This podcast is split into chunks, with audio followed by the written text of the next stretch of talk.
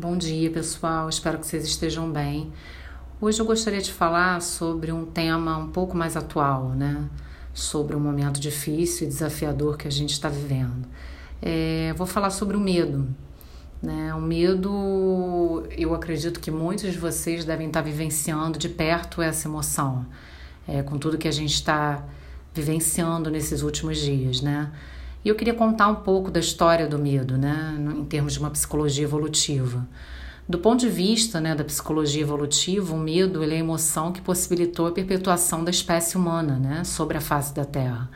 Então, fisiologicamente fa falando, né, é, vamos pensar no, no, homem das cavernas, quando ele estava lá na frente né, de um predador, é, que ele tinha que lutar ou fugir né, diante desse predador, é, ele sofria né, no corpo dele uma descarga de adrenalina muito grande, né? Para que ele pudesse realmente, né, ou correr, fugir ou lutar, né?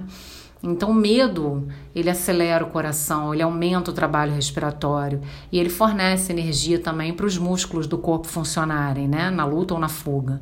Então, hoje, assim, a grande questão na evolução do homem, do cérebro, né, reptiliano e das funções cognitivas e mentais do ser humano é que o medo hoje ele saiu da esfera do risco físico, né? É óbvio que talvez em determinados países isso ainda exista, né? Mas são poucas, né? Partes aí. É, e ele foi para uma esfera mais relacional, afetiva, né? Então hoje a gente tem o medo é dentro de uma esfera muito mais simbólica, né? Do que de uma esfera aí é, vamos dizer, de risco físico, né? Então a gente não se depara hoje com ameaça física que, diz, né, que justifique um estado mental de sobressalto, né? É, a não ser assim, óbvio, né? Quando a gente vive num, num estado como o Rio de Janeiro, sim, a gente tem uma violência muito grande e, obviamente, faz com que a gente, eventualmente, com a nossa vida corra risco e a gente sente muito medo. Mas fora isso, o medo ele passa a ser é, dentro da esfera realmente relacional. Então, assim, é, o que, que acontece, né? Assim, é, eu queria gravar, né, principalmente esse áudio, assim, com o objetivo de que a gente não deve ignorar os nossos medos, né? Muito pelo contrário, né? O medo, ele, como eu falei no início, ele possibilitou a sobrevivência através dos tempos, é, com uma função de proteger, né? Que nós não sejamos feridos, né? Mas a gente tem que fazer é, um enfrentamento, né? Tentar compreender esse medo para poder lidar com esse medo, né? O problema é que hoje a gente está vivendo, né, uma, uma esfera de algo que a gente talvez nunca tenha imaginado viver dessa forma, né? Então eu sinto que as pessoas estão vivenciando esse medo, mas ele não está impulsionando as pessoas para uma direção nenhuma, ele está paralisando muitas vezes, tá? Sem generalizar, porque isso não existe em psicologia. Então, o medo hoje é um dos principais motivos, né, pelos quais as pessoas se mantêm em situações desfavoráveis, né, desagradáveis e muitas vezes até em zonas de conforto.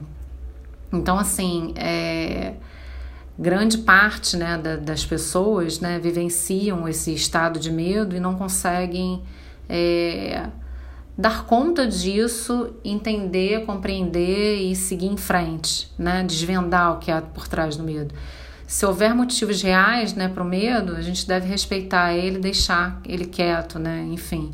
Mas a questão é que hoje a gente vive uma situação de muita, muita é, incompreensão, notícias, né? Um bombardeio de notícias com relação ao vírus, né? Que está ameaçando a gente e um mundo, né? Que foi completamente, vamos dizer, atropelado aí, né?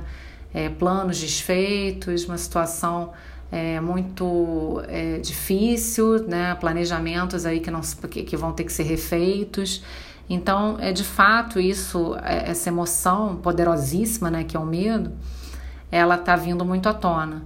Então, a dica, assim, é, é a gente tentar lidar com esse medo, né? Eu sei que é um grande desafio nesse momento, mas é, o outro áudio que eu vou gravar é sobre o isolamento e as consequências psíquicas, né? Então, esse primeiro áudio eu expliquei um pouco sobre o medo e o grande objetivo é que é para a gente poder ter uma compreensão que realmente essa emoção ela vai ficar mais à tona, mas que a gente tem que lidar com ela, assim como todas as outras que ficaram mais afloradas nesse período difícil, né? E se a gente começar, né, esse desafio que ainda vai ser gigantesco aí, é, já é, afundando no medo, a gente não vai ter recursos né, emocionais para poder lidar com o que vai surgir aí pela frente. Então, é, não vamos deixar a corda esticar, né, a ponto de arrebentar. Isso é uma frase que eu falo muito para as pessoas que estão comigo no consultório. Vamos tentar regular as nossas emoções para a gente seguir em frente, sabendo sim que vai ser um grande desafio, mas que outras emoções também positivas estão vindo à tona, tá bom? Então, muito obrigada. Era esse o recado que eu queria deixar para vocês hoje. Um beijo. Fiquem em casa.